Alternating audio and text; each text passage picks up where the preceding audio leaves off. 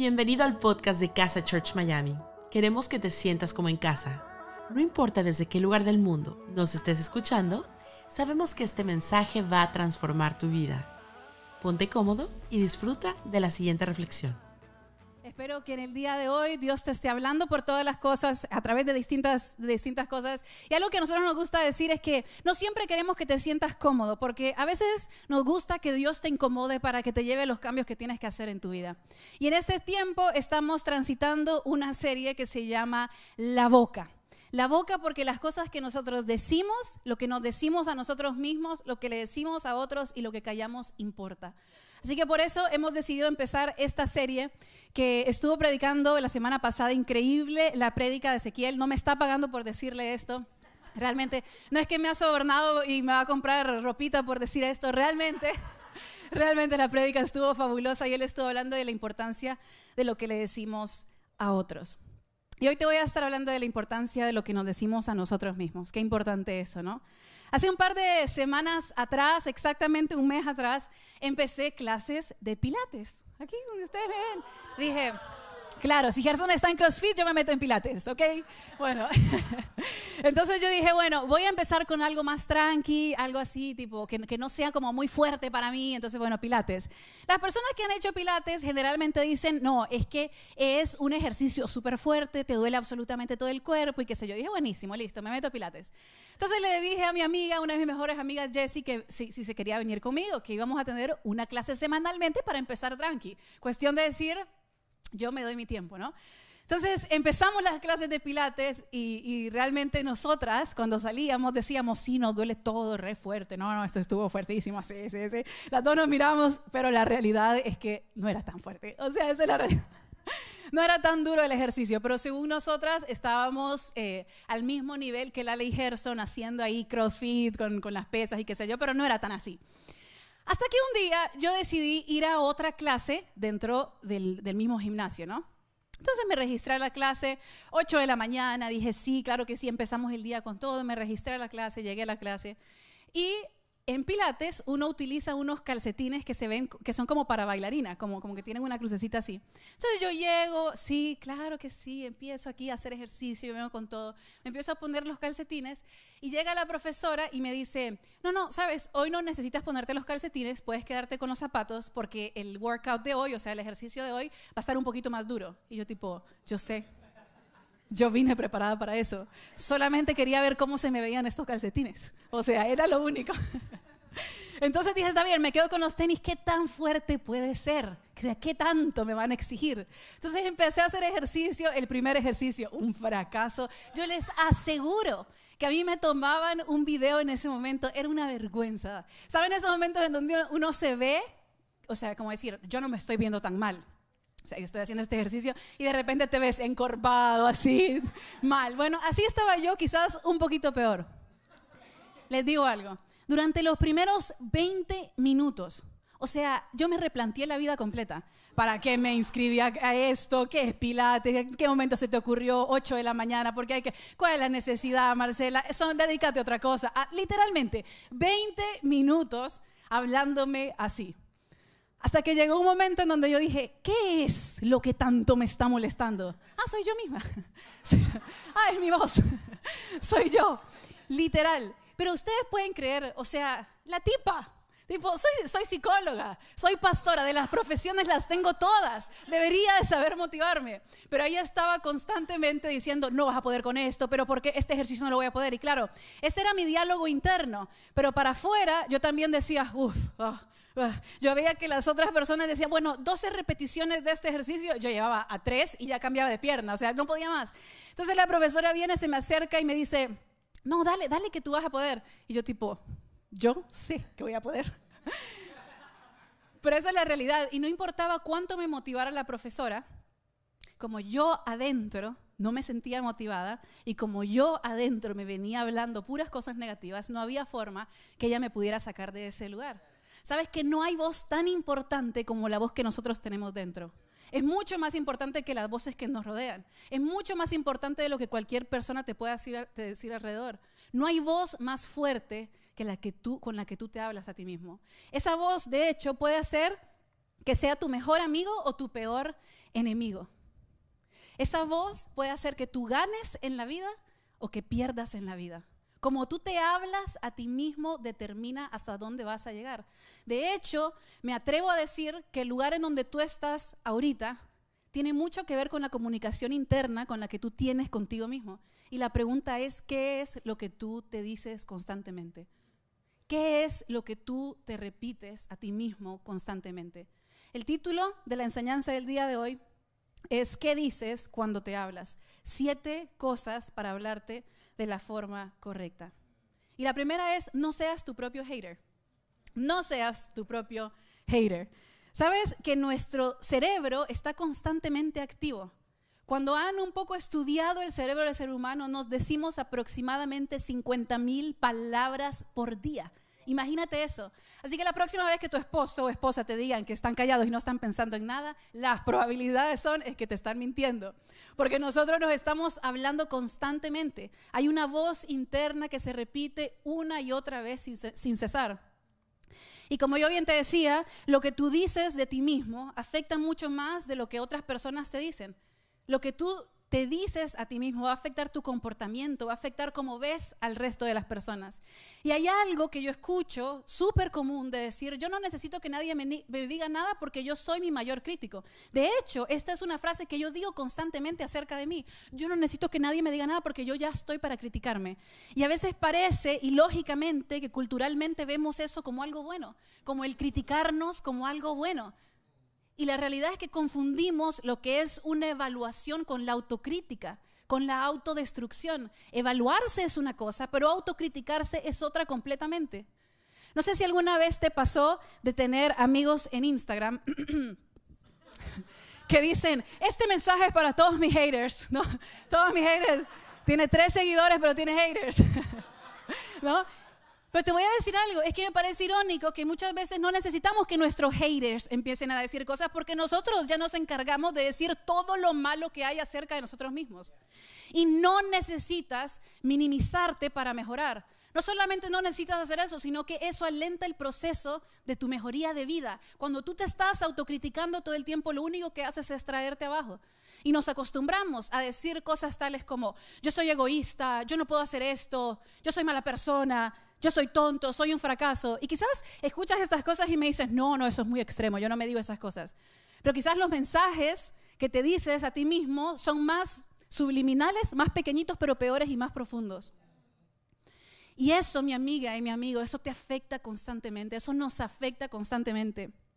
Quizás te has, te has acostumbrado a escuchar estas voces constantemente a leer mal lo que está pasando en un cuarto, a pensar que las personas están en contra de ti, que no te aceptan, que te dicen que no vas a poder, que sos un fracaso. Y a veces estas voces las internalizamos tanto que se vuelven parte de nuestra identidad, se vuelven parte de cómo nos vemos a nosotros mismos en la sociedad. Y por ende termina afectando cómo nos llevamos con las otras personas. Ahora hay algo que yo he aprendido y es que todo primero es un pensamiento. Todo primero es un simple pensamiento. Segunda de Corintios 10:5 dice, destruimos argumentos y toda altivez que se levanta contra el conocimiento de Dios. Y llevamos cautivo todo pensamiento para que se someta a Cristo. Llevamos cautivo todo pensamiento para que se someta a Cristo. Yo muchas ocasiones he escuchado que nuestra mente es un campo de batalla. Pero en esta semana yo pensaba que no solamente era un campo de batalla, sino un campo lleno de minas. Minas que nosotros tenemos que ir desactivando una a una.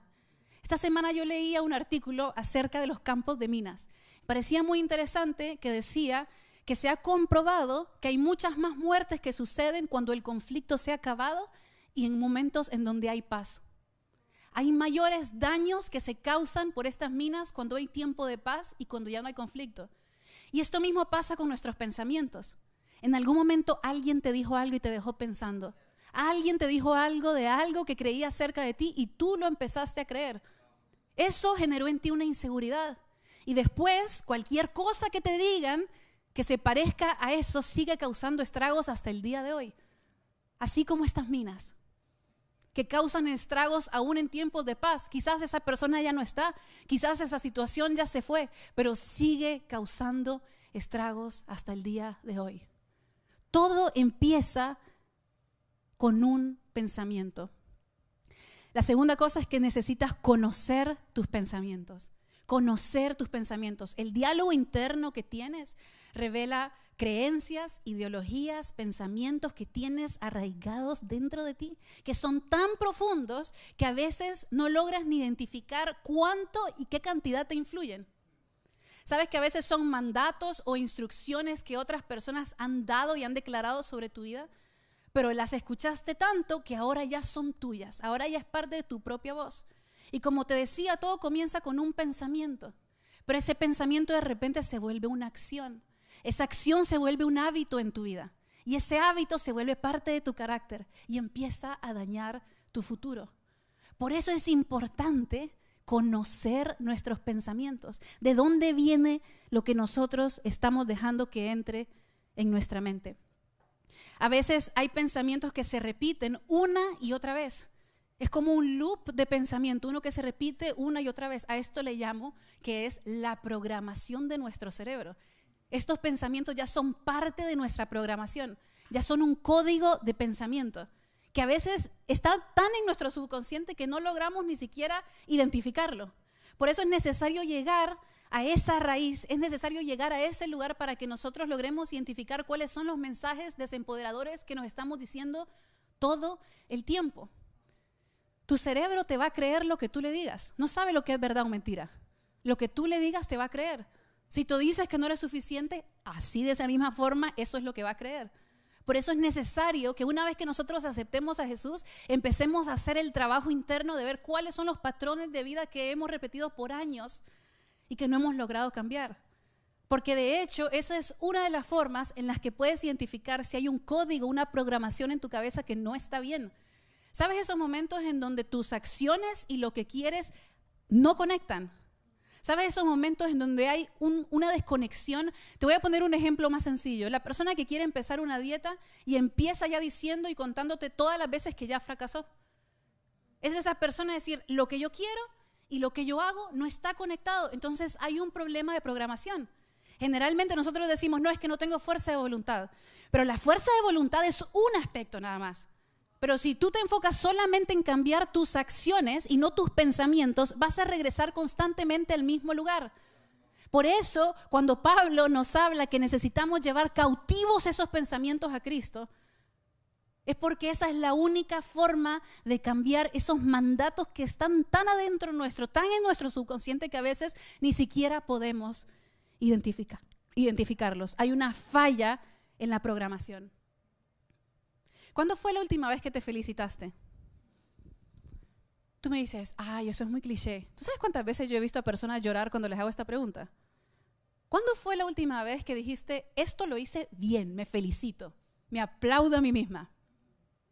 ¿Cuándo fue la última vez que te leíste afirmaciones para ti misma? Esto no es cliché, esto no es psicología positiva, esto es realidad. Eso te hace bien a ti. Decirte cosas buenas te hace bien, llenar tu cerebro de cosas que te impulsan, que te motivan, que te llenan de esperanza, te hacen bien. La pregunta es si lo estás haciendo. Y eso tiene que venir desde un lugar de autenticidad, de un lugar sincero. Por eso lo tercero y una de mis partes favoritas es capturar tus pensamientos. Fíjate que Pablo habla mucho de entrenar nuestra mente. La Biblia, de hecho, en lo que yo te acabo de leer, dice eso, que llevemos cautivos todo pensamiento para que se someta a Cristo. Capturar esos pensamientos para que empiecen a obedecer la voz de Dios. Que tus pensamientos honren a Dios. Los pensamientos que, tuviste esta semana, ¿honraron a Dios? Los pensamientos de ti mismo, ¿honraron a Dios que tienes? Llevar cautivo significa secuestrarlos atacarlos, demistificarlos y llevarlos a donde pertenecen. Se trata de decir, no, no, no, no voy a pensar esto. ¿Significa que nunca más vas a tener un pensamiento malo? No, pero significa que cada vez que lo tengas y lo logres identificar como un pensamiento dañino, lo que vas a hacer es capturarlo y llevarlo a Cristo y decir, estoy pensando esto, yo sé que esto está mal. Y yo sé que el único que puede sanar esto interno mío eres tú. ¿Quieres vivir con menos preocupaciones, menos miedo, pensando menos mal de las personas que están a tu lado? Tienes que capturar tus pensamientos y llevárselos a Cristo. Y todo lo que tú capturas, tienes que sustituirlo. Yo he aprendido que si, uno desea de seguir repitiendo un mismo patrón, lo que tienes que hacer es sustituirlo. Sustituirlo por lo que es verdad.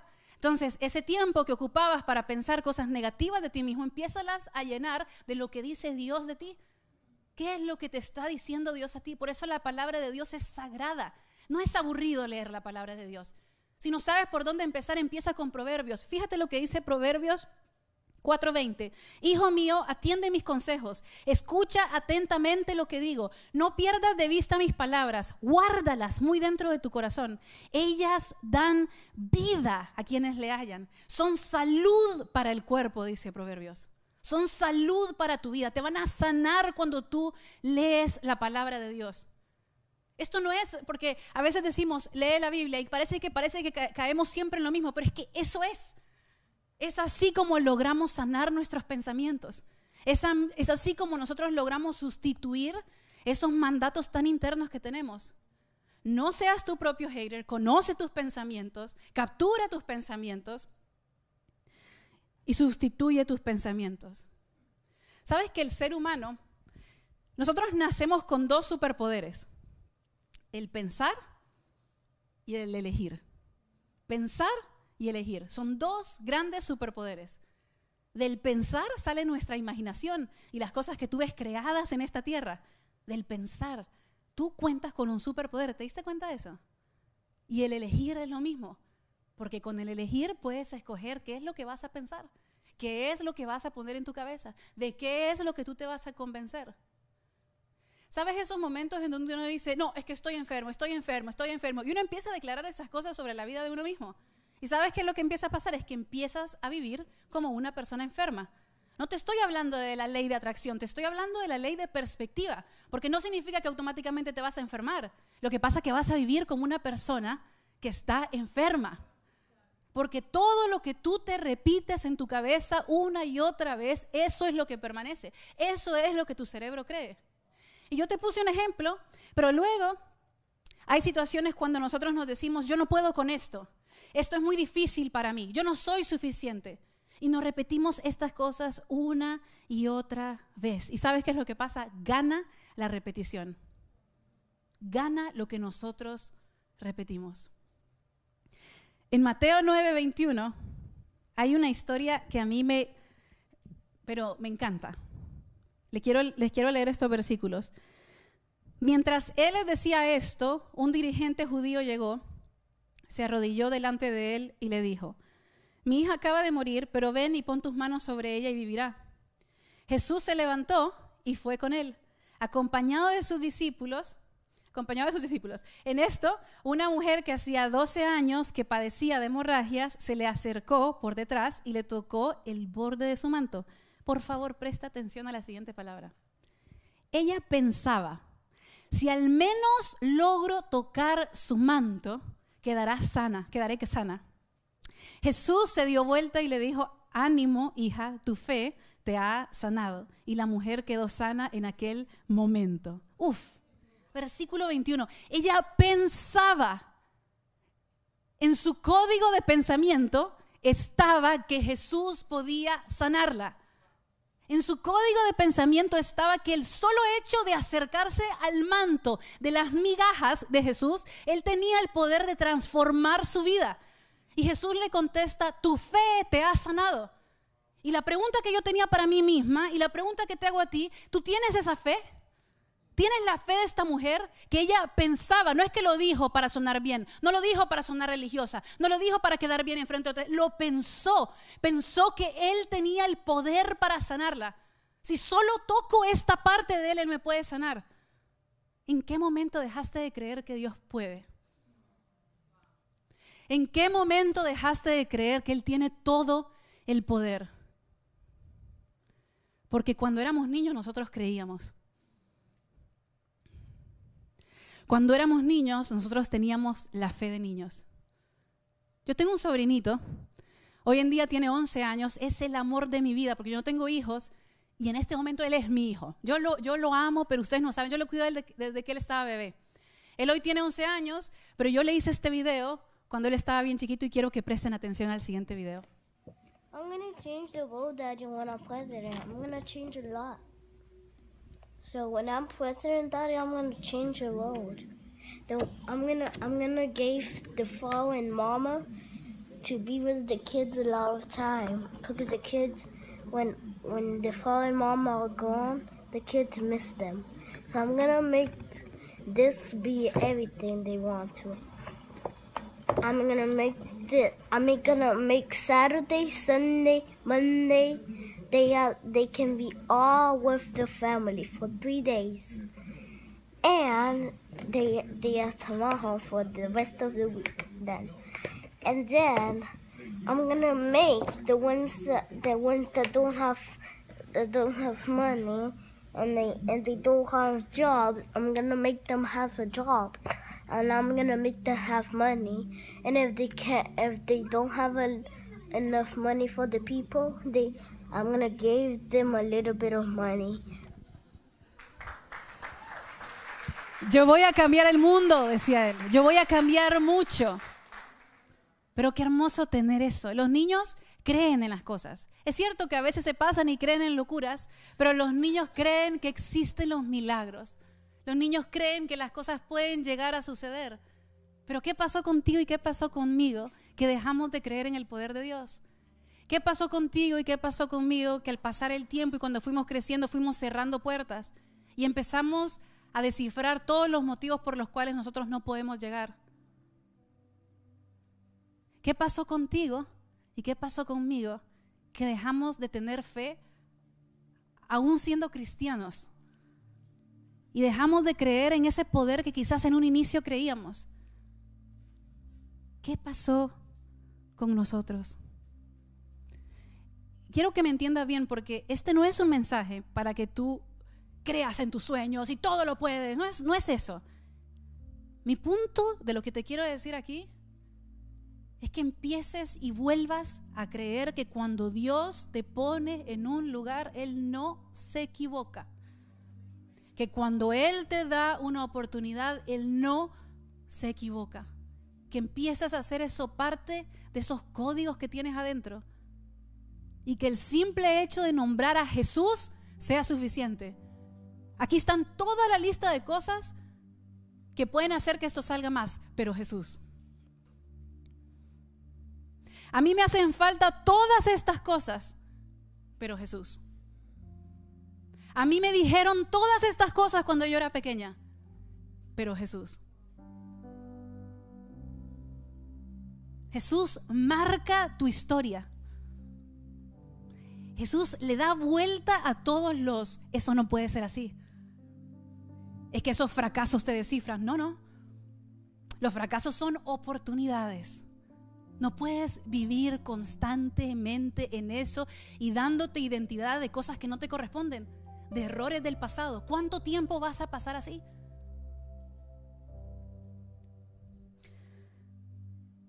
No seas tu propio hater. Conoce tus pensamientos. Captura tus pensamientos. Sustitúyelos. Aduéñate de ellos. Tienes dos superpoderes. Vuelve a creer en lo que Él dice de ti. Y mi último punto, el séptimo, el que más me encanta. Y si todo lo demás falla, haz silencio y deja que hable el que sabe. Haz silencio y deja que hable el que sabe. Van a haber días, porque yo tengo de esos días, en donde hago todas estas cosas, sustituyo, leo, todo, y parece que las cosas no están funcionando. Parece que ni yo misma me convenzo de lo que yo estoy diciendo. Hace dos semanas atrás, como seguramente has escuchado en distintas veces aquí, se cayeron, se cayeron dos partes de un edificio que queda exactamente a una cuadra de este lugar. El edificio tenía tres partes, se colapsaron dos de esas partes, murieron cantidad de personas y aún hoy en día hay personas desaparecidas. Ahora, quedó otra parte del edificio que quedó en pie. Y esta semana estuve escuchando historias de sobrevivientes, de personas que estaban en ese lugar y que lograron salir. Y dentro de esas historias, escuché una historia que me conmovió, pero demasiado. Era una mujer que estaba trabajando cuidando, cuidando a una señora anciana en el noveno piso. Y dice que mientras estaba, estaban durmiendo, porque ya estaban durmiendo, escucharon un estruendo. Sé que a los pocos segundos escucharon el próximo estruendo, que era la otra parte del edificio que se había caído. Dice que, que, era, que era, una locura lo que, lo que ella estaba sintiendo en ese momento. Tenía a la señora anciana al lado, no sabían qué hacer. Y luego de repente dice que toca la puerta una vecina y viene y le dice, tenemos que salir de aquí, urgente, tenemos que irnos. Y ella mira a la señora que cuida, dice, ella no va a poder bajar. Yo no puedo dejarla aquí. Imagínate la agonía de no saber en qué momento se derrumba ese edificio y qué tan inestable estaba. Pero esta señora que cuidaba a esta señora anciana dice, yo no la puedo dejar aquí. Es mi obligación quedarme. Y suena espectacular, así como te lo cuento. Pero hay que estar en ese momento y decir, yo también me puedo morir si no me voy, pero no la puedo dejar. En ese momento dice que empezaron a agarrar linternas y empezaron a hacer luces para abajo para que los bomberos pudieran ver que ellas estaban en el noveno piso. Entonces los bomberos empezaron a subir la canasta para llegar hasta el, hasta el piso donde ellas estaban. Cerruchan el balcón, entran los bomberos y dice ella que mientras tanto le iba recogiendo cositas a la señora anciana de su recuerdo y su quita para ponerle en una bolsa. Dice que llega el bombero y le dice, no, no, no, no pueden llevar nada, nos tenemos que ir. Esto no se sabe cuándo se va a caer.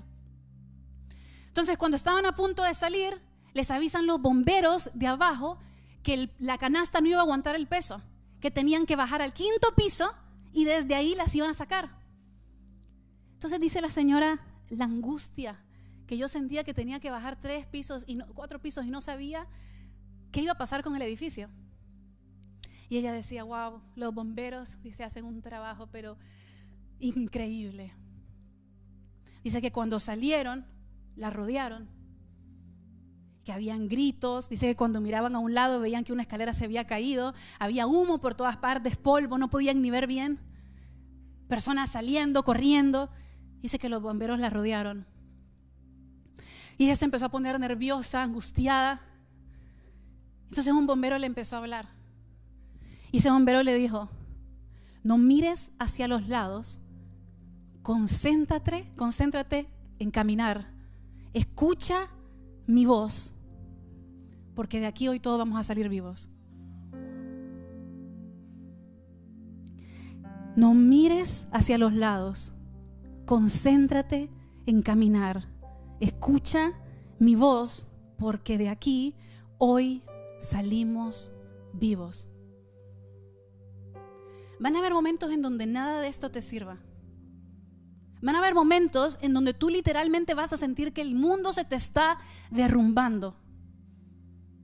Van a haber momentos en donde nadie crea en ti, quizás tú mismo no creas en ti mismo. Y estas son las palabras que quiero que te grabes en tu cabeza. No miren hacia los lados. Concéntrate en caminar. Escucha solamente mi voz, te dice Dios porque de aquí nosotros vamos a salir vivos. Las personas que están en el estudio, quiero pedirte que te, que te pongas de pie en este momento. Y tengo estas palabras para ti. Quiero que te pongas la mano en tu corazón y que creas en todo lo que yo voy a declarar sobre tu vida. Eres un hijo de Dios creado por Él a propósito y con propósito. Tu valor no proviene del horizontal, sino de lo vertical. Dios te ama, Dios te ama y está orgulloso de ti solo por ser su hijo. Estás lleno de fe lleno de vida y lleno de sueños. Su palabra dice que tú eres una obra de arte, que fuiste escogido, que fuiste escogida y que nunca estarás solo, nunca estarás sola. Hoy decide creer en lo que Él dice de ti. Hoy decide creer en lo que Él dice de ti. Hoy decide pensar lo mejor de ti y de los demás. Este mundo es un mejor lugar porque tú estás en Él. Si Dios está contigo, nada tienes que temer. Ya eres más que vencedor. la próxima vez que el diablo venga a atacar tu pensamiento, venga a atacar tu identidad, y yo quiero que recuerdes que tú eres más que vencedor.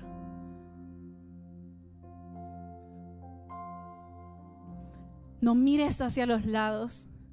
Concéntrense en caminar. Escucha su voz. Porque de hoy, de aquí hoy todos salimos vivos. Mi Dios, te doy las gracias por este día. Mi Dios, nosotros queremos que tú ocupes cada espacio de nuestra cabeza, cada espacio de nuestros pensamientos. Llénanos, Señor, de ti. Llénanos de tu palabra. Llénanos de tus promesas. Mi Dios, yo estoy segura que tú tienes un plan perfecto para cada una de las personas que me está escuchando en este momento. Y lo que yo te pido, mi Dios, es que empecemos a caminar con esa seguridad que empecemos a llevar nuestra vida por delante con la seguridad de que tú nos escogiste.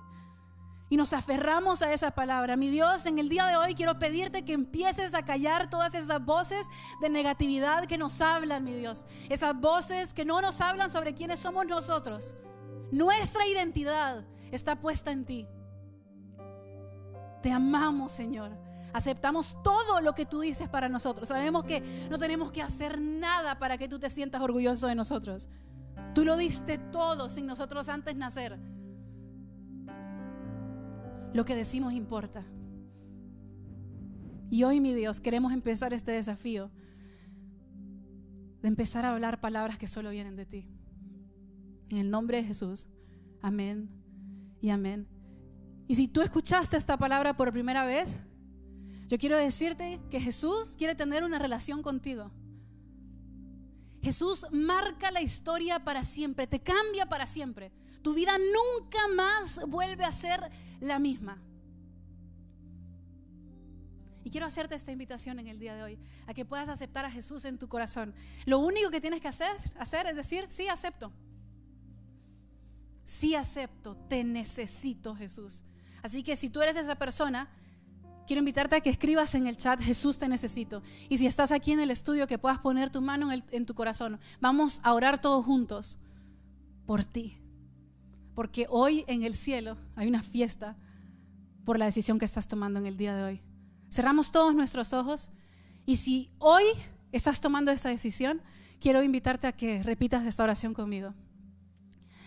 Jesús, te necesito.